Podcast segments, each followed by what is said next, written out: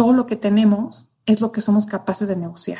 Tal vez no lo que mereciéramos, pero es lo que somos capaces de negociar, lo que pudimos hacer. Si pensamos que nada más recibimos lo que merecemos, pues vamos a decir, no, pues es que yo soy así y entonces, y victimizarnos y puede ser más sencillo eso, ¿no? Pero en realidad, tengamos el valor, ten el valor, enfrenta, negocia para tu beneficio, para el beneficio de la empresa y para el beneficio de todos, de la sociedad. Y creo que eso es algo que realmente es muy transformacional.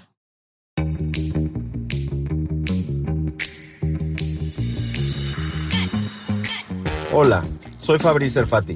Bienvenido a Read to Lead, el podcast para los emprendedores que quieren llevar sus empresas a otro nivel.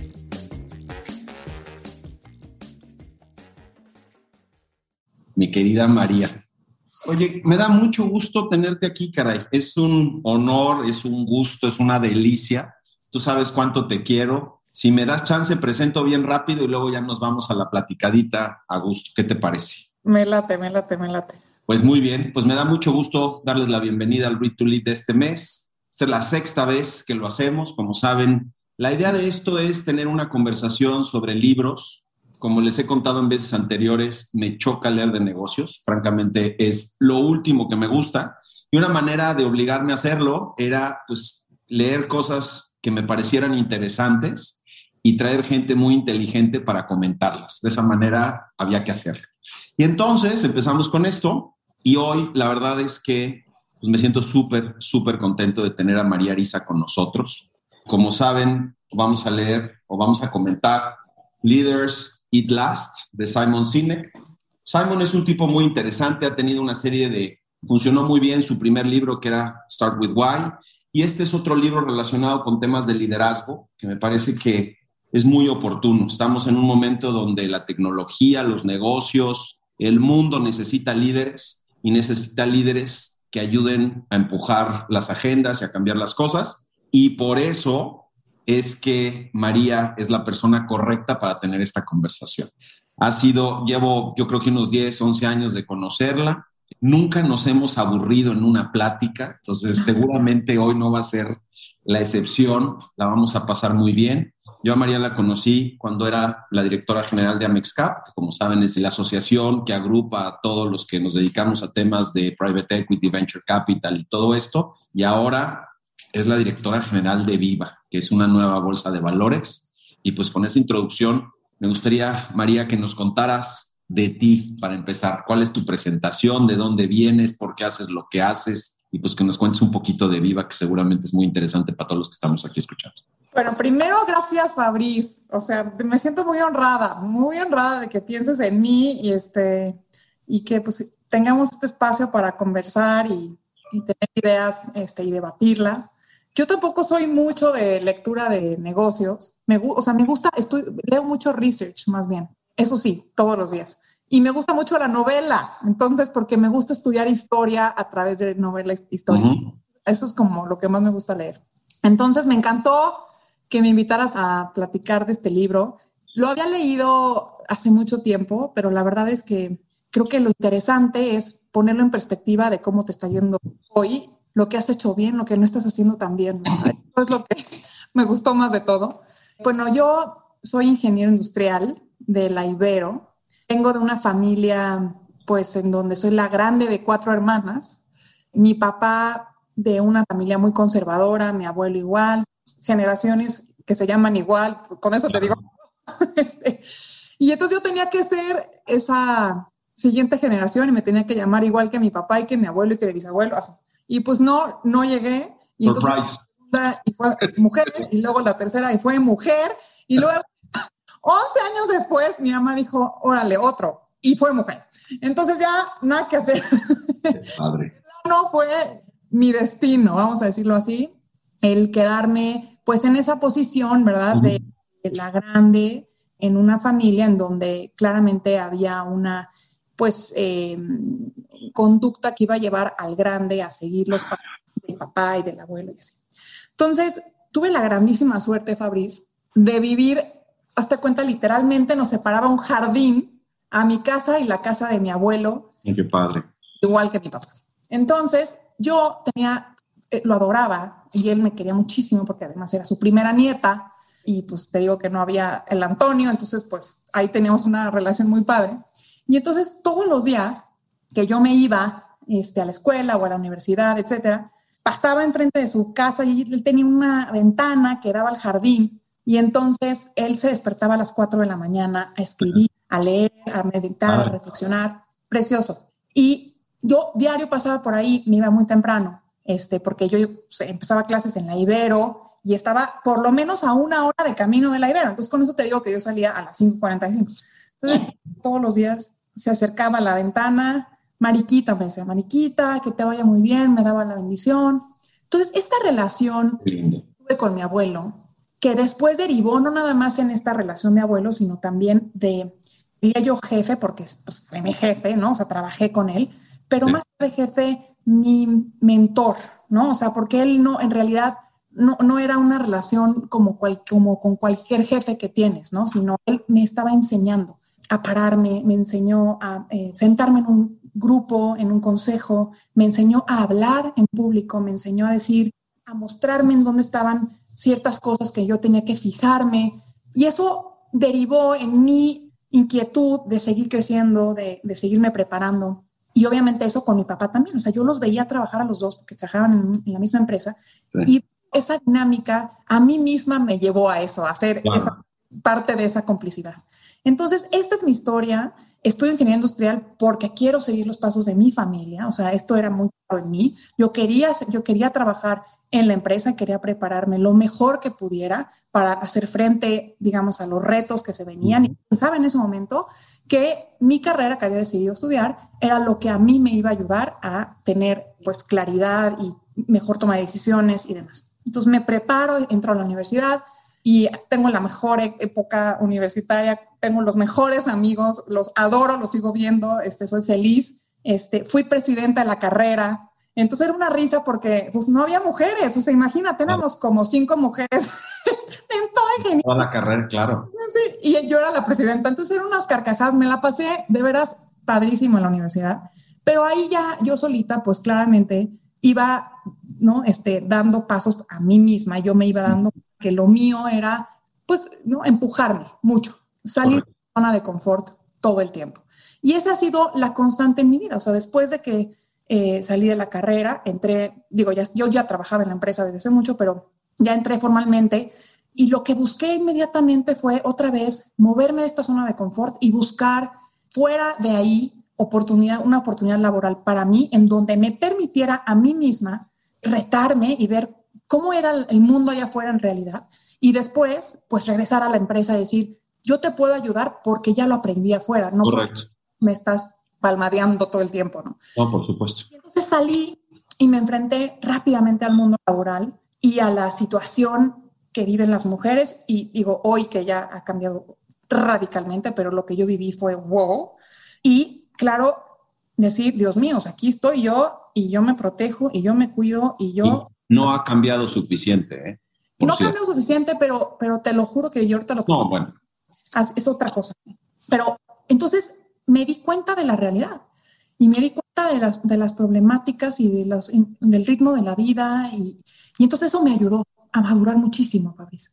Decidí no regresar porque me encontré con el mundo del capital privado que me apasionó. O sea, fue el descubrimiento de wow, no puede ser lo increíble que es esta situación en donde puedes ver y conocer cómo funcionan empresas en industrias diferentes y conocer de todo. Y entonces entender modelos de todas las diferentes industrias y no clavarte nada más en la tuya, sino estás viendo de todo. Y además estás intentando contribuir para que a esa empresa le vaya bien porque, porque vienes así con ella, andas, o sea, estás en el, en el riesgo hasta acá, ¿no? Entonces todo me pareció perfecto, me motivó muchísimo ello me llevó a seguir estudiando, hice mi maestría, regresé, puse un fondo, me fue de la fregada porque no pude levantar, no pude levantar los commitments totales, tuvimos que pivotear la idea. Bueno, el caso es que mi vida ha sido eso, ha sido un constante evolución, enfrentarme a mí misma, a darme el, ¿sabes qué? Muévete, vamos a seguir creciendo, vamos a seguir, ¿no? Este, con muchas ganas de seguir creciendo y de dejar lo mejor de mí. Entonces eso me lleva a Mexcap, que tengo la enorme fortuna de llegar, porque claro que me dio pánico escénico mundial mundial, o sea, porque además quiero decirte que yo los conocía, porque yo estaba en un fondo. Y entonces iba a sus reuniones de Amexcap y yo me sentaba hasta atrás, o sea, una pirinola así. Me acuerdo de Eduardo Mapes que cuando me ve de regreso me dice, ¡Eh, tú eras la niña, la niña que iba. Y yo, sí, era yo. Era la única ahí perdida hasta atrás. Este, digo, las, reuniones eran así. Pero entonces era regresar a eso en otro, pues con otra cachucha, con una cachucha de dirección. Y me dio mucho miedo y fue la mejor experiencia del mundo. O sea, la eh, o sea, fue de veras, me hizo crecer en todos los sentidos y conocer gente maravillosa como tú y otras gentes que hoy, bueno, sigo queriendo, admirando y teniendo la suerte de convivir. Y eso me lleva a Viva y otra vez en un momento de miedo, pánico escénico total, peor que nunca, y con toda la razón, porque, porque está bravo esto. Este, y pues me costó mucho trabajo esta, la verdad, porque quiero decirte que se nos está olvidando una parte fundamental de mí, que es mi vida personal. Yo sí tengo que combinar, y no quiero decir que los hombres no lo combinan igual, pero creo que la cultura está hecha para hombres tengan una vida profesional. Un espacio más grande que dedicarle a eso, lo entiendo. Y, y, y está bien, it's okay. O sea, está bien que los hombres lleguen a las 11 de la noche, está bien que los hombres vayan a comer con sus amigos, está bien tú tengas una comida de trabajo, está bien, todo, todo está bien. Y las mujeres pues tienen, tienen que hacer eso, pero también su casa, su esposo, sus hijos, eh, su todo, o sea, súper, todo, o sea, ir a la junta, ir a comprar el regalo de la primera comunión, este, envolverlo, eh, hacer, o sea, todo, o sea, la fiesta, el, eh, no, ya, ya, me dijo que se va y entonces ahora que no va a cuidar la niña, y, o sea, y, y, y yo, o sea, no, hay, no había en mi vida, en mi vida, o sea, no ha habido un momento de, no te preocupes, tú vete a trabajar, yo cuido a mis hijas. O sea, eso no. No. Pero, o sea, pero fíjate, te voy, a detener ahí, te voy a detener ahí un segunditito y luego me gustaría que nos contaras de viva, pero eh, normalmente no interrumpo en esta parte, pero fíjate cómo son distintos liderazgos en distintos lugares, ¿no? Algo que has hecho muy bien es que has abierto la puerta para muchas mujeres que quieren dar el brinco justamente a la vida profesional y que están buscando un role model que los inspire para llegar ahí. Yo no estoy de acuerdo contigo de que está bien uno y está tengo ideas un poquito diferentes en ese sentido y, y, este entiendo por qué lo dices y lo respeto, porque además te he visto el nivel de compromiso que tienes, o sea, si el día dura 24 horas, tú logras sacarle 48, o sea, llegando en la madrugada a Miami, dar una plática y subirte en el avión de regreso porque ibas a darle de cenar a tus hijas, yo lo vi, o sea, lo he vivido contigo.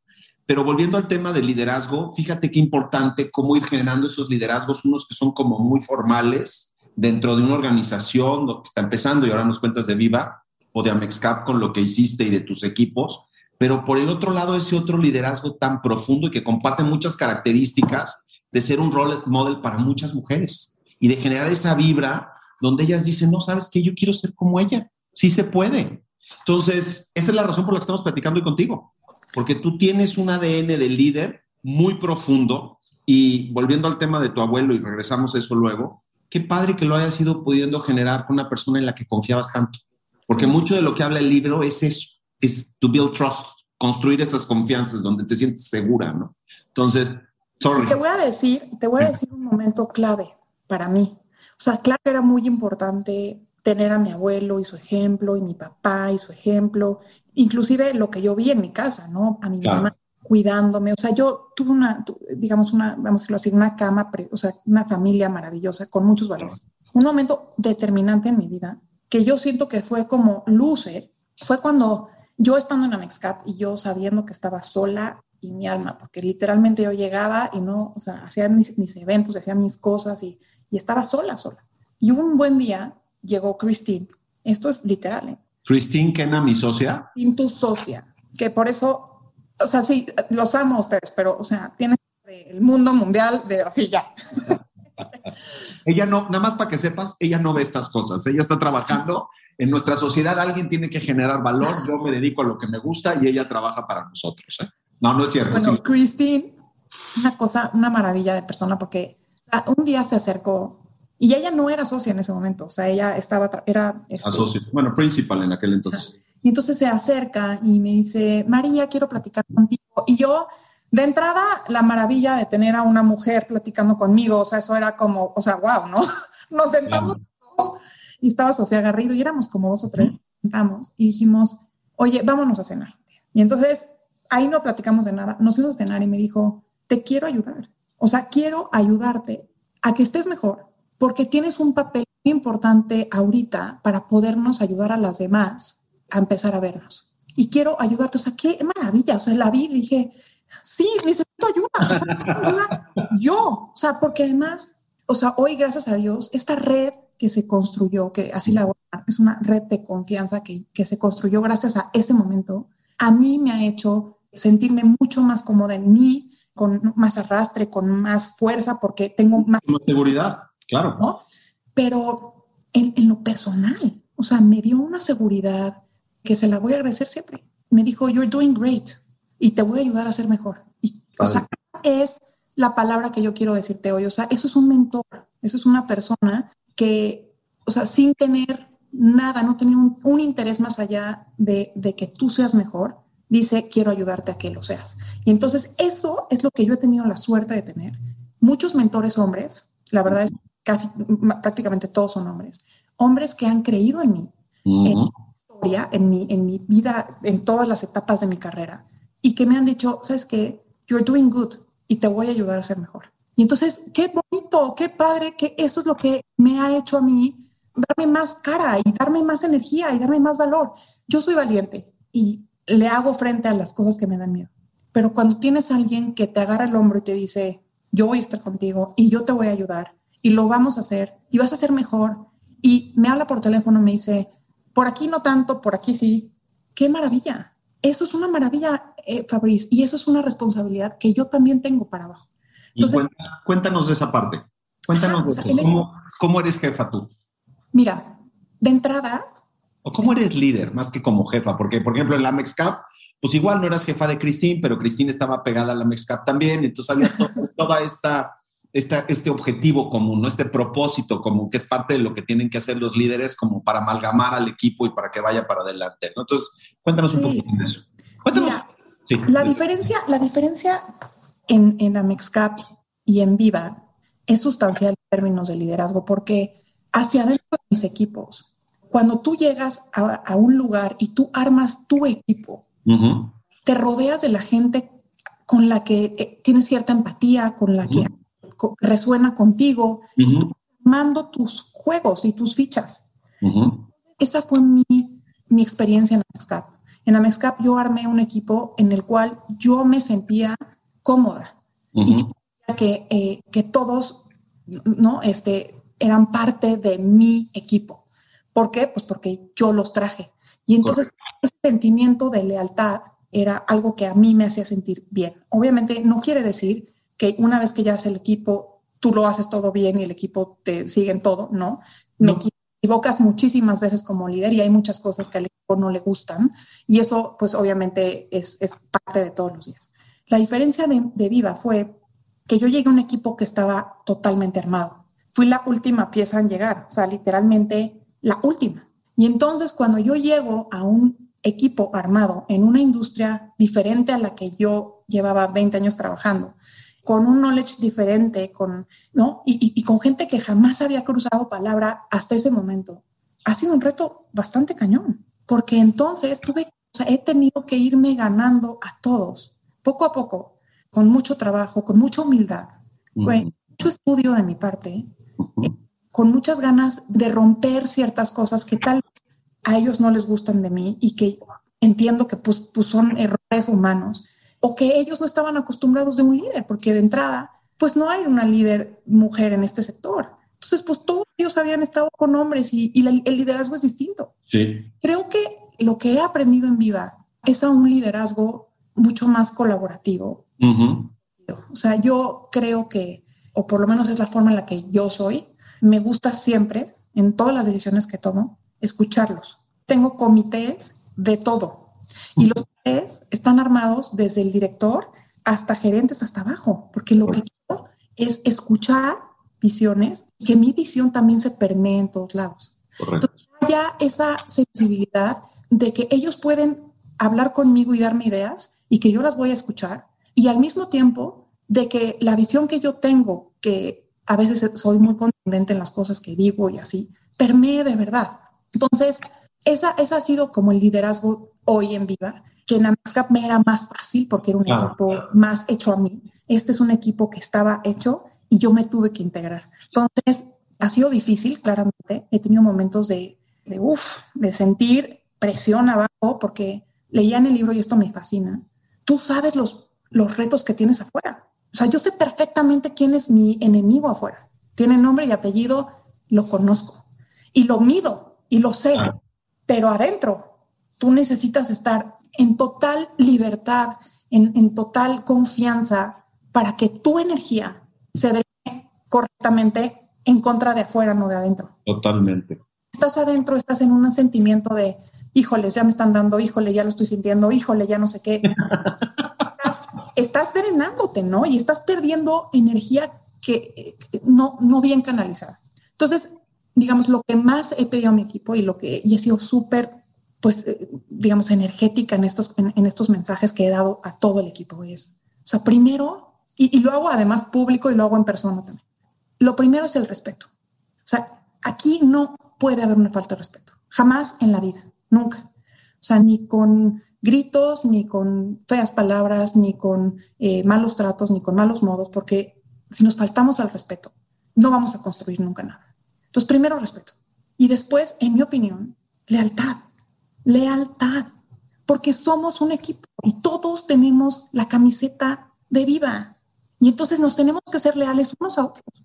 O sea, como líder, Fabriz, al final, pues soy la que doy la última cara y, hay gente que cree, no, pues es que claro, es que eso es muy padre, porque María eh, se cuelga la medalla y la gente abajo es la que se friega. Y, y puede ser que lo que nosotros veamos o lo que se ve allá afuera es eso, es la medalla que te colgaste.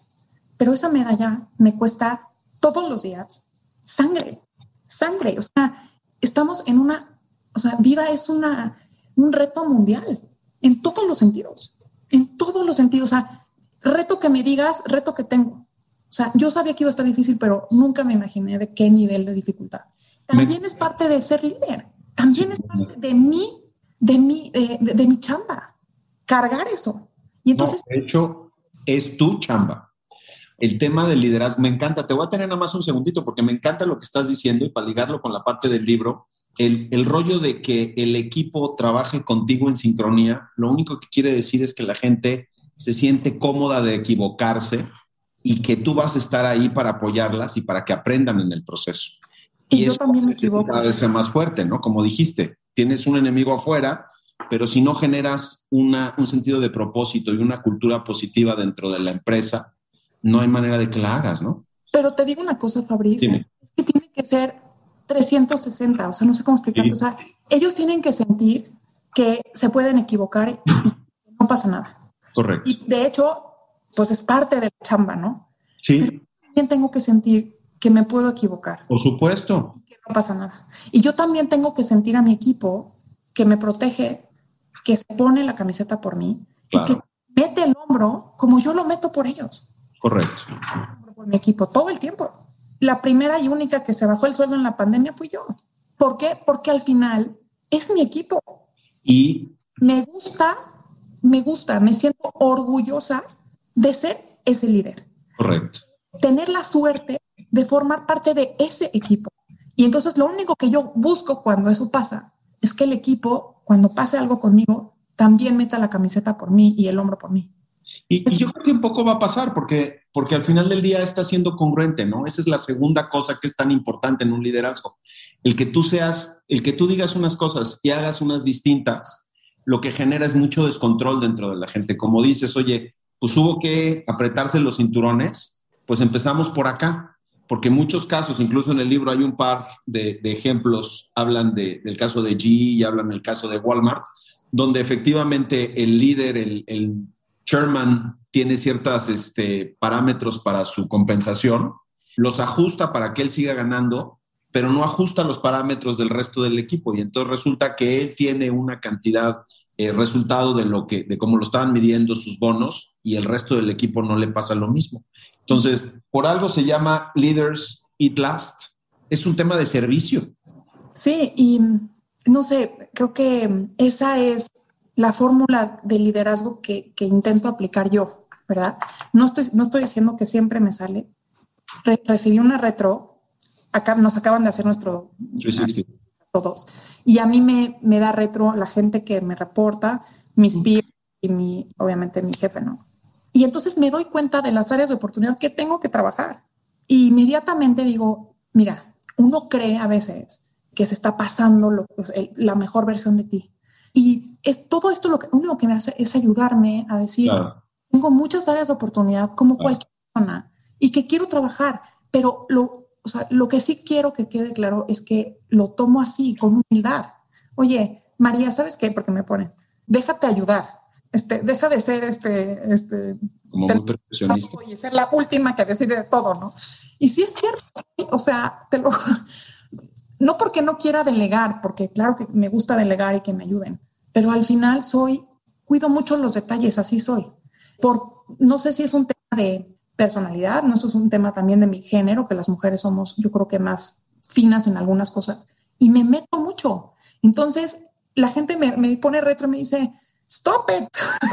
o sea, está bien, tienes a tus directores, o sea, no, esté tranquila. Y entonces tienen razón, o sea, yo también tengo que aprender de mí misma a decir, confiar más en mi propia gente también, ¿no? Pero fíjate que, fíjate que es un balance, ¿eh? y, yo creo que también en el libro hay un par de casos interesantes al respecto. Habla de cómo construir un liderazgo, digamos, desde la confianza con la gente y todo el rollo, y más hoy, hay todo un capítulo con respecto a los, a los millennials, pero también quieren un líder. O sea, es, es un balance de las dos cosas. Sí es verdad que te tienes que dejar de ayudar, pero también es verdad que estás en ese lugar para llevar al equipo y para construir parámetros y para construir un nivel de servicio y un nivel de calidad que la primera persona que va a exigirlo eres tú, porque ese es tu, ese es tu rol. Hace muchos paralelos, por ejemplo, con los Marines, ¿no? Y entonces habla de por qué hay tanto bond entre ellos en términos de que se apoyen y que se ayudan y cómo creen en su líder. Pero pues el líder es el líder. O sea, el líder es el que toma las decisiones en los momentos donde las cosas se ponen fuertes y obviamente hay un proceso a lo mejor y como dices, ¿no? Hay estilos, hay alguien más democrático, hay alguien un poquito más autocrático, se vale. Pero lo que es importante es que al final del día el rol que tú tienes es el de llevar al equipo y el equipo tiene que confiar 100% en ti, que seas la persona que hace bien las cosas y que si no las hace bien se va a regresar porque como dices, tienes esa humildad para reconocer todas esas cosas que puedes construir o mejorar, pero al final del día esa es tu responsabilidad, ese es tu rol dentro del equipo. Y creo que pues no a todo mundo le gusta oír eso. Hay toda una explicación muy buena también en el libro de por qué generacionalmente llegan los millennials y qué tipo de mm, rol jugaron nuestros abuelos que estuvieron en la Primera, Segunda Guerra Mundial y en la Gran Depresión y en una etapa de mucha austeridad. Luego vienen nuestros padres que viven una época post-guerras, donde hay pues mucha también mucha carencia de cosas, pero que quieren que a sus hijos no les falte nada. Y luego de repente llegamos nosotros, que a nuestros hijos, hay un ejemplo muy chistoso que dice, hay una señora que su hija estaba empezando a caminar y que le puso rodilleras. Y luego hay otra que dice que, pues, que hay estudios donde demuestran que hacia los niños les sigues limpiando las manos con todo y para todo, desarrollan más alergias. Entonces, estamos en este mundo en donde nos toca ser líderes, pero al mismo tiempo tenemos toda una inercia generacional donde llegan chavos que a lo mejor dicen, ¿sabes qué? Pues te estás poniendo muy intenso, compadre. Vamos a bajarle dos rayitas, déjame ser, no me siento apreciado. Entonces es un rol de liderazgo también muy interesante y como muy profundo, ¿no? Porque tienes que estar muy pegado a ellos, pero también les quieres ayudar a crecer, pero también quieres correr tu rol como el jefe del grupo. ¿Cómo te sientes con todo eso? Sí, está, está cañón lo que me dice. Este, es que tiene mucha, sí, es que la verdad tiene muchas caras, ¿no? O sea, un liderazgo, ¿no? De, de, de, la, de, la, empresa de cara a, digamos, al mundo, a, a, tu, a, tus clientes, a tu competencia, al país, pero también eh, tu liderazgo de cara a, tus directores, este, a tus superiores. Y en mi caso, es, para mí es muy importante ¿Por qué me voy a detener en esto? Porque, porque para mí también es muy importante mi liderazgo de cara a mis hijas. Claro. Y a mi trascendencia. No sé cómo explicarlo. Yo tuve la enorme fortuna de ver a, gente maravillosa junto a mí llevar una empresa. Los vi. eh, llegaba mi papá, llegaba mi abuelo y saludaban, eran, eran, era una empresa muy grande, y saludaban a la persona que estaba en el elevador y le pregunta que podía, digo, o sea, tres mil no sé, y le podían decir, ¿y, qué pasó ayer con tu hijo que se rompió el dedo chiquito de no sé qué yo? Pero ¿cómo se acuerda? ¿Cómo sabe, no? Este, y se encontraba en el patio de no sé dónde y se iba a la, este, ¿no? A, Baja California y se encontraba el, al del campo y le preguntaba igual. Y eso yo lo viví y lo aprendí. Y yo nada me da, me da más ilusión que de cara también a mis hijas, ellas digan, qué suerte, ¿no? O sea, mi, mamá hizo algo bien. Entonces tengo mucho, muchas responsabilidades por todos lados. Correcto. Y intento hacer lo mejor de mí. Obviamente, pues no siempre eh, te sale, pero lo que, sí te, lo que sí te digo es que es con muchos valores. Esa sí es la, creo que la fórmula que no se equivoca. Es, una, es un liderazgo, eh, pues, o sea, digamos, ético, eh, empático. Con mucha honestidad, con mucha humildad, con empatía. Eh, me gusta ser alguien que la gente sienta cercana, abierta, colaborativa, de mucha comunicación, de, de aceptar errores y de pedir perdón cuando se tiene que pedir perdón. Y he transformado un poco este liderazgo en escoger batallas, ¿no? Dice, dice, la ley de Pareto, ¿no? O sea, tú, el, 20% de las tiene el 80% del impacto. Entonces, escojo las batallas, Fabriz. Ya no me peleo con todos ni, con, ni por todo, porque entonces, ¿no? Este, me desconcentro. Entonces, escojo a las personas con las que construyo, porque son personas que me han demostrado respeto, lealtad, energía, etcétera. Y escojo las batallas. Ya no voy a seguir peleando por cosas que ya las tengo perdidas porque he intentado, he intentado y no se ha podido. Enojala, claro. Tengo que ser cuidadosa también en eso, ¿no? O sea, el tiempo en el que, cómo lo administro, porque eso es parte también de, de esto. Entonces, intento ser muy responsable, muy empática. Tengo, sé que tengo muchas caras de frente a este liderazgo que tengo que hacer lo mejor que pueda y lo hago con, con mucha convicción. Ojalá que, ¿no? Este, para todos lados el liderazgo sea visto positivamente, o sea, con mis clientes y ojalá que digan, híjole, pues qué bueno que está María ahí, porque tal, con mi gente de mi equipo, por supuesto, oye, qué buena onda María, porque tal y tal, y por supuesto con mis hijas eh, y con la gente que me rodea, porque pues es un liderazgo de amor también, ¿no? Eh, y de, de Fíjate que es, me hiciste pensar en, hay una parte en el libro donde habla, lo que me gustó mucho del libro es que no es nada más como postulados genéricos así de que y así se hacen las cosas, sino el, tipo, este Simon Sinek realmente se va para atrás y como que construye sus razonamientos como con mucho contexto histórico y como de investigación. Y entonces habla de una cultura donde, como decías ahorita de tu papá y de tu abuelo, la organización es una familia en donde todos se cuidan y van como construyendo. Mi papá trabajó para L'Oréal de París 40 años, de hecho arrancó L'Oréal en México y él venía de Francia y estaba emocionadísimo de ir construyendo como ese apéndice de eso que le gustaba tanto aquí y hasta que se jubiló. Hoy en día la gente se queda muy poco tiempo en las compañías, ¿no? Y entonces algo que dice este cuate es, de repente de tener estas organizaciones que ven a largo plazo, que construyen estos, estos bondings entre las personas, que son de personas. Llegan temas económicos y, él habla específicamente de que todo esto arranca con la huelga de los controladores aéreos en Estados Unidos y Ronald Reagan corre a 40 mil controladores eh, aéreos pues porque no querían volver al trabajo y manda como una señal de que es moralmente aceptable correr gente. Habla mucho el libro de cómo cuando ves a la gente como números, pierdes el contexto de que cada una de ellas es una persona y es un humano y tiene una historia y un contexto personal que más que como líder hacerlo un lado, tienes que trabajar con él para que se incorpore al plan de lo que estás tratando de hacer, ¿no? Y es muy controversial, pues digo, mi abuela también decía, hay maderitas que no agarran barniz, ¿verdad? Y entonces, pues hay gente que le dedica mucho tiempo y que desafortunadamente, pues simplemente no puede embonar en lo que estás tratando de hacer. Pero cuéntame un poquito, pues esas o sea, reflexiones tuyas alrededor de no correr personas o si hay veces donde se tiene que hacer, pues se tiene que hacer, pero lo haces de cierta forma. Cuéntame esa parte más humana desde el punto de vista de la gente y del equipo. ¿Cómo lo ves? Sí, el, eh, Simon es una cosa espectacular. O sea, no, sé si, no sé si lo he dicho tanto en este eh, eh, chat contigo. Me parece un fuera de serie. O sea, forma de, ¿no? De, de, traer este y de poder escribir y poner en palabras las cosas. Es impresionante. Y, y, justo al tema este de, de cara a, largo plazo, que creo que es una cosa que menciona tal cual, o sea, become a, long-term leader, ¿no? Sí. Fíjate, es controversial, ¿no? Porque inclusive gente me, ha preguntado, ¿no? Es que la bolsa, este, llevan empresas y lo único que tienen son objetivos de corto plazo. Exacto.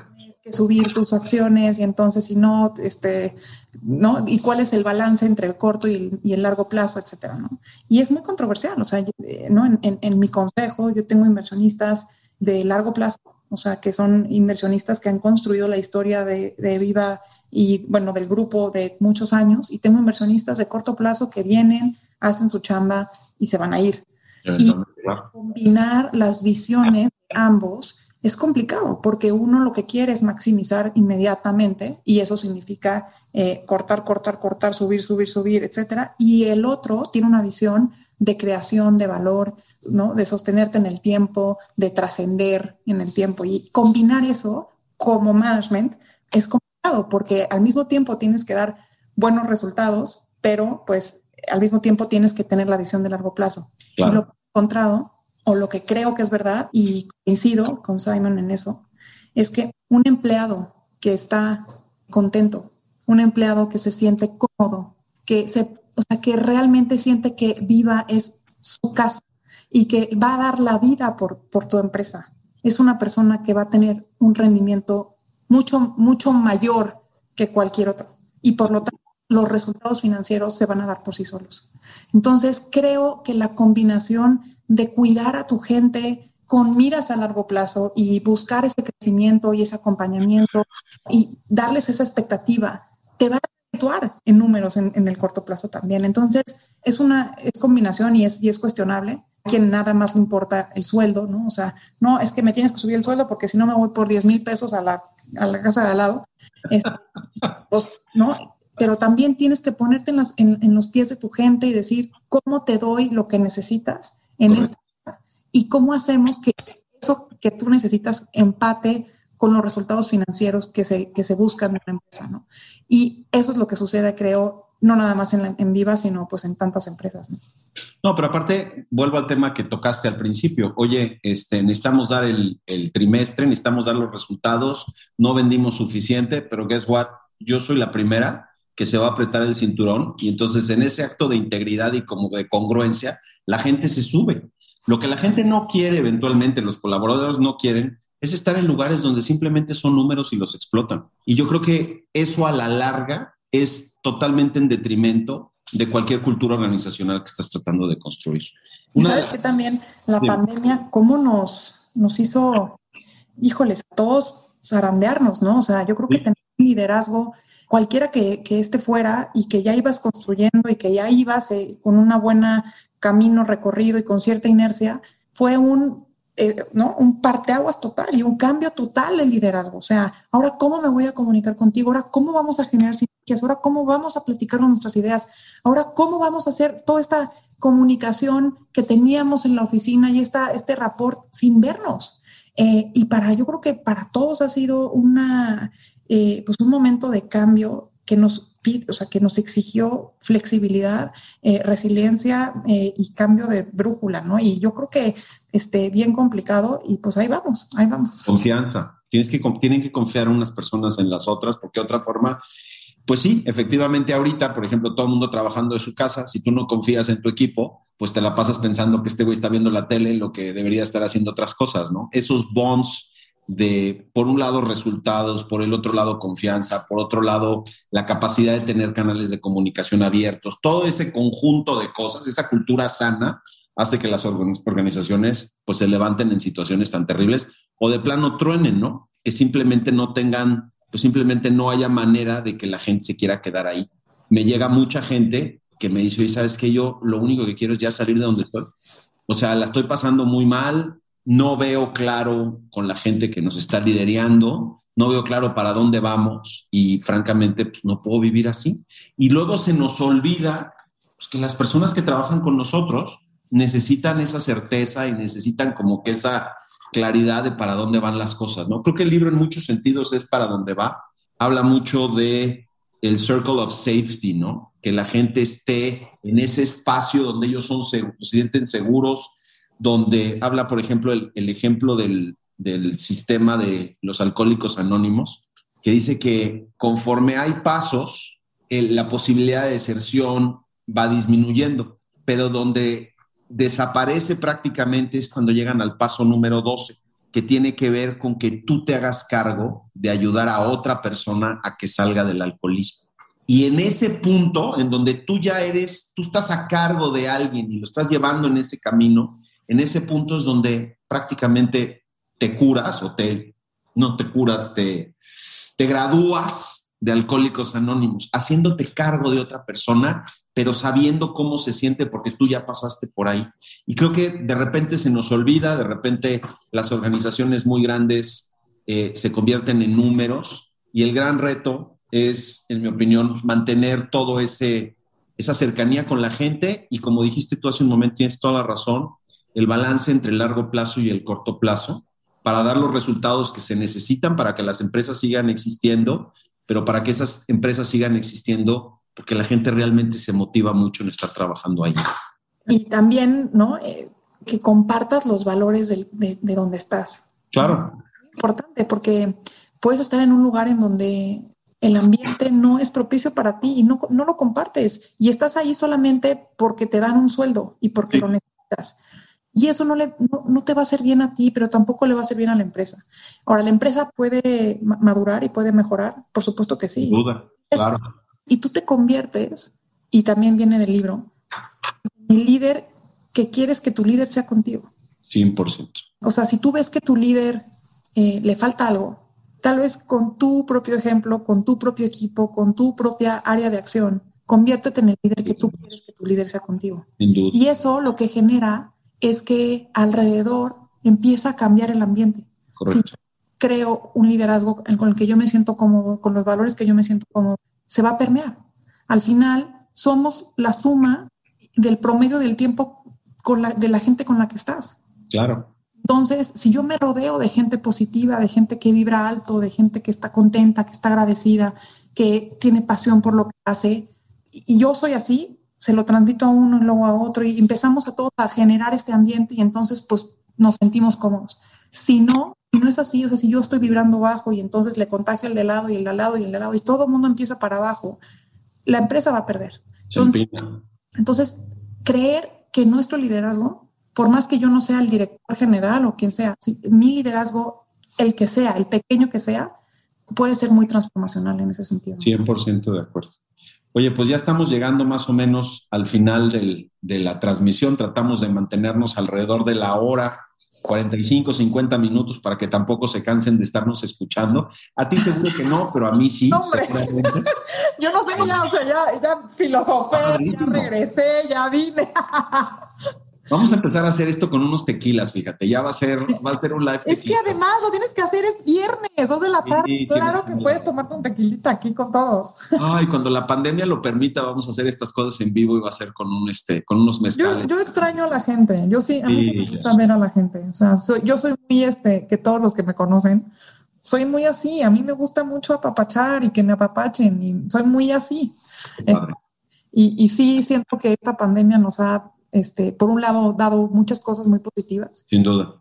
Pero también este, nos ha hecho recapacitar del valor de, de, de, tener una persona cerca, del valor de una amistad, del valor de muchas cosas que tal vez dábamos por hechas, ¿no? Y esos momentos claves en la vida cuando hay esos cambios es cuando regresas a tu punto, ¿no? De origen y dices, híjole, ¿qué es lo que tengo que hacer mejor? Porque esto tiene que servirme de aprendizaje. Hay una parte muy chistosa en el libro donde dice que la gente se acuerda sí de los logros que tiene con el equipo, pero de lo que más se acuerda es de esos momentos donde estaban construyendo esos logros. Yo me acuerdo en, vitro, pues varias veces teníamos que cerrar financiamientos y pues el overnight ahí se daba, ¿no? Y me acuerdo, alguien decía el otro día Les contaba que yo me dormía con la BlackBerry en vibrador en la panza. Y entonces, pues, porque estábamos en closing, ¿no? Y entonces de repente vibraba, me despertaba, contestaba y me volvía a dormir y nos reímos mucho de eso. Y son las cosas, son las historias de batalla, ¿no? Son las cosas que vas construyendo y son independientes de la empresa, tienen mucho que ver con la gente con la que convives de esas cosas. No sé si quieras un mensaje final, mi querida María. Pues mira, yo creo que, a ver, me quedo con algunos aprendizajes. Venga. En lo personal, con mi propio liderazgo de mi equipo, que además quiero decirte que no sabes la gente que hay en Viva, una gente impresionante, un talento y una energía y un compromiso, es una cosa impresionante, te lo juro que qué increíble estar cerca de gente que sabe más que yo, porque lo único que me hace es darme ganas de seguir aprendiendo y motivándome a mí. Eso es muy importante, ¿no? O sea, no, no pretender que yo tengo que ser la que sabe todo, más que todos, porque para eso hay gente que me ayuda abajo, que está empujando fuerte por la compañía y que yo soy parte de ese equipo. O sea, miembro del mismo equipo y eso es muy importante. Darles autonomía, darles espacio, mucho reconocimiento, y estos momentos de retroalimentación y de seguir esta empatía que es tal vez muy de mí o muy de mujer, pero es, así es. Y, me, me, gusta construir un ambiente en el que ellos se sientan cómodos, confiados, en donde yo también me sienta así, porque es de todos, esto tiene que ser que yo vibre, pero tú también tienes que vibrar de regreso y entonces eso genera una energía positiva para todos y todos vamos a estar mejor. Y por último, creo que y me gusta mucho esta frase, ¿no? Todo lo que tenemos es lo que somos capaces de negociar. Tal vez no lo que mereciéramos, pero es lo que somos capaces de negociar, lo que pudimos hacer. Absolutamente. Creer, ¿no? O sea, claro, si pensamos que nada más recibimos lo que merecemos, pues vamos a decir, no, pues es que yo soy así y entonces, y victimizarnos y puede ser más, más sencillo eso, ¿no? Pero en realidad, tengamos el valor, ten el valor, enfrenta, negocia para tu beneficio, para el beneficio de la empresa y para el beneficio de todos, de la sociedad. Y creo que eso es eh, algo que realmente es muy transformacional. Entonces, este, a todos los que son líderes, negocien mucho, construyan esa habilidad de negociar hacia abajo, de negociar hacia arriba, de negociar de cara a tus clientes. Y contigo mismo. Nuevas oportunidades. Y contigo, contigo mismo. de tus tiempos, de tus perspectivas, de tus eh, prioridades. Dense chance. Fíjate que una de las frases que más me gustaron del libro es que decía que los líderes no son víctimas de sus circunstancias, son arquitectos de sus circunstancias. Em, porque lo negociaron, ¿no? Claro, porque lo van construyendo. A mí, tú sabes la pasión que tengo de trabajar con emprendedores. De las cosas que más me gusta de mi trabajo es que como son empresas pequeñitas que están empezando, son círculos sociales que tienen un propósito pues cuando nacen, porque quieren cambiar la forma como pagamos, porque quieren cambiar la forma como nos atendemos en el médico, como educamos. Y me toca ser testigo de esos grupos que se van creando con una amalgama fuertísima, con un este, sentido de propósito muy duro, donde pues no es claro quién es el líder y el jefe, pero todos le entran y a todo le hacen y el emprendimiento en ese sentido creo que es como una muestra muy clara de cómo un liderazgo propositivo y profundo puede cambiar cosas muy profundas en nuestro mundo, ¿no? Este, se nos acabó, el, o sea, literalmente no hay tiempo suficiente para platicar contigo, siempre es una... es lo máximo. No, te lo juro que ha estado padrísimo. Yo creo que intentamos pues, irnos a, a, cosas personales también. Muy agradecido por eso. Al libro y traer aprendizajes que seguimos construyendo en la vida, porque pues esto, de eso se trata la vida. Y una cosa que no dije. A ver. Vivir al 100%. 100%. No 90, no 95, no dejar nada en el cajón. Todos los días. No 125 tampoco, porque andamos dejando de ver ahí. 100%. O sea, dejar todos los días abrir el cajón y decir, aquí está todo lo que hoy tengo. Todo, todo. Porque así es la vida, la vida hay que vivirla con intensidad. No hay duda. Con, con felicidad, porque es agradecimiento. que vivir todos los días así, al 100%. Estoy de acuerdo. Nunca se sabe. Oye, ¿por qué no dices tu Twitter para que te sigan? ¿Alguna otra red social que quieras? Sí, este, arroba maría-ariza. Ahí estoy en Twitter, en Instagram. en Facebook, María Arisa. en LinkedIn, en LinkedIn también. Este, sigan a la Viva también, que hay mucho. sigan a Viva, Viva, arroba Viva MX, que estamos haciendo cosas bien padres, haciendo todo lo que podemos por construir este, algo, algo mejor para nuestro mercado. Gracias, María. Oigan, pues me da muchísimo gusto que nos hayan acompañado hoy. Nunca sabemos si son las dos o tres personas que no tenían nada que hacer ahorita, pero como le dije a María, esto lo estamos haciendo para la posteridad. Este, Cuando nos veamos de viejitos, vamos a decir, mira nada más lo que dije ese claro. No tenía ni idea. No sabían que sabíamos. Lean el libro, está muy bueno. Verdaderamente creo que no se van a arrepentir de dedicarle tiempo.